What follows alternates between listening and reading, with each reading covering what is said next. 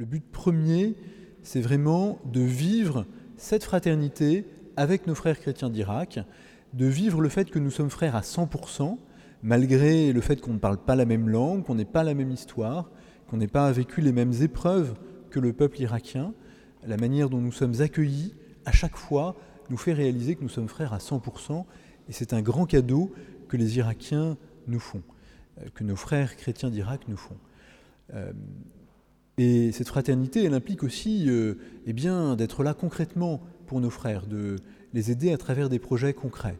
je vais laisser Marine parler d'un projet concret, celui de l'Église, qui vient d'être terminée, d'être construite dans le plus grand camp de réfugiés chrétiens d'Irak, par Fraternité en Irak, grâce euh, aux dons de, centaines de personnes en France. Peut-être qu'il y en a parmi vous.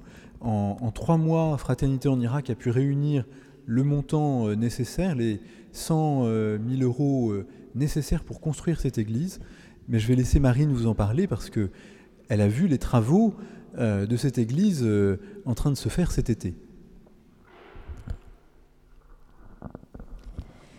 Effectivement, cet été, euh, au bout d'un an d'exil pour euh, ces, Irakiens chrétiens qui sont dans un grand camp, le plus grand camp chrétien euh, d'Erbil, la, capitale du Kurdistan où sont les réfugiés, eh bien, monseigneur Petros Moshe, l'évêque syriaque qui a été exilé lui aussi, il était à Mossoul et donc il est à Erbil aussi, s'est dit avec les prêtres de son diocèse, c'est quand même un petit peu gênant parce que nos 7000 réfugiés qui sont dans un camp, eh bien, ce camp ne contient que pratiquement, des, même pas des caravanes, des préfabriqués dans lesquels sont tous les réfugiés, et puis une petite tente de l'UNICEF euh, ouverte un peu aux 80 qui sert pour dire des messes, mais c'est pas du tout pratique, il faut enlever euh, l'hôtel à chaque fois pour qu'il puisse y avoir d'autres choses après, et vraiment c'était pas très, pas très digne pour, euh, pour ces personnes-là qui n'ont plus leur foyer.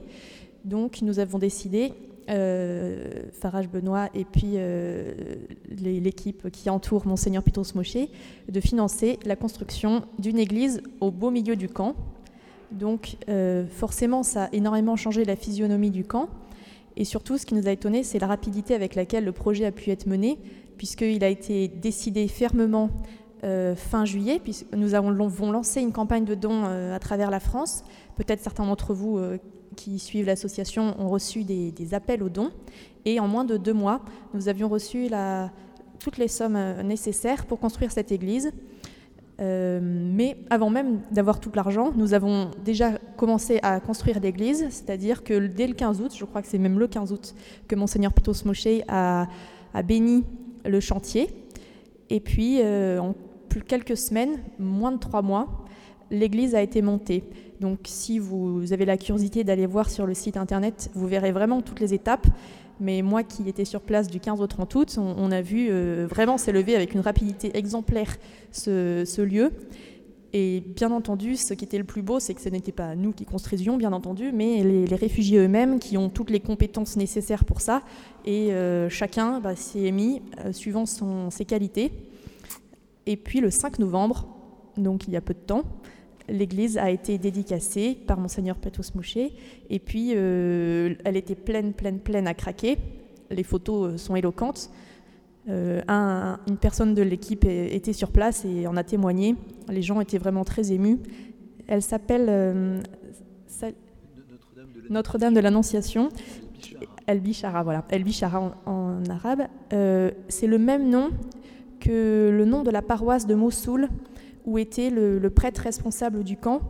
Et donc, bien entendu, c'est tout à fait symbolique, hein, euh, non seulement le nom, l'annonciation, le début d'une vie, et puis euh, le, retour à une vie euh, de prière un peu plus normale, puisque leur église ressemble finalement pas mal à celle qu'ils connaissaient là-bas, du moins dans l'intérieur, beaucoup plus que la tente qu'ils avaient.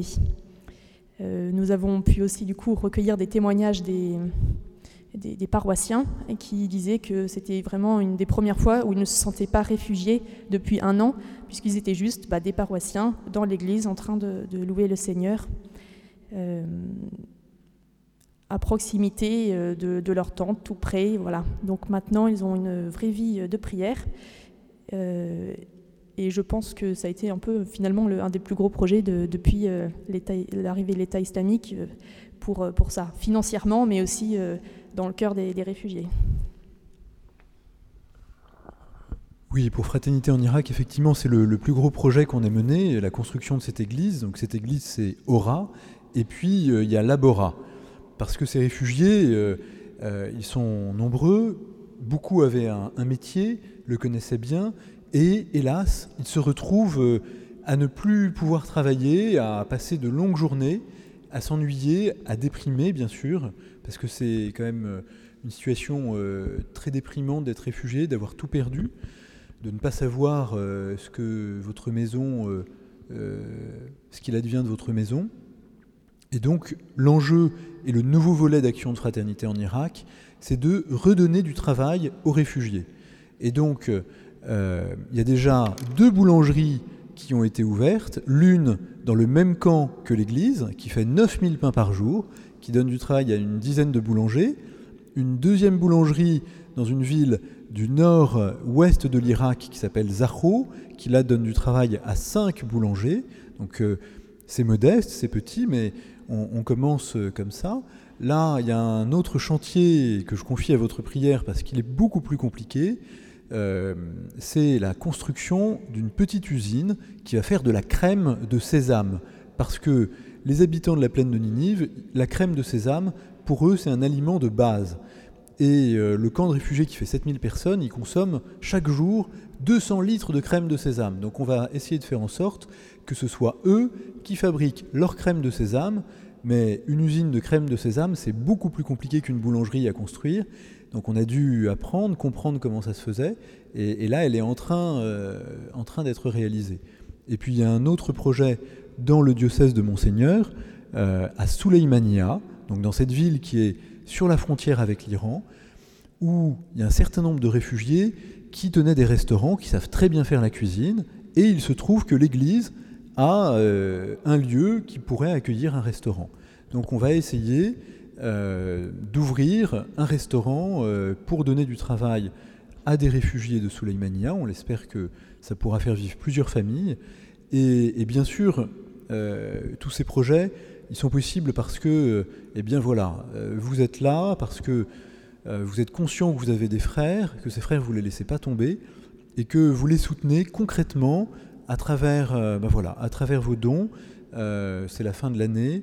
Euh, je fais un appel un peu concret. Hein, on peut défiscaliser les dons à la fin de l'année à Fraternité en Irak. Donc ça peut être le bon moment. si vous voulez soutenir les étudiants de Kirkuk à continuer leurs études, si vous voulez aider des familles à retrouver un travail, eh bien je pense que c'est voilà, le bon moment pour leur donner cette aide. Et puis, il y a un dernier projet dont on voulait parler ce soir, mais Monseigneur en a déjà parlé. C'est l'école Mariamana de Kirkuk qui a été agrandie. Cette école, euh, si tous les journalistes s'y intéressent, c'est parce que dans cette ville de Kirkuk qui a été déchirée pendant longtemps, hélas, par la violence, parce que les communautés de cette ville voulaient un peu la contrôler à cause du pétrole, eh bien, Mariamana, c'est le lieu où les enfants chiites, sunnites, kurdes, chrétiens se retrouvent tous, sans distinction, accueillis grâce euh, à une sœur dominicaine qui est la directrice de l'école, avec le père Caïs qui, travaille euh, à la direction de cette école pour que tout se passe bien.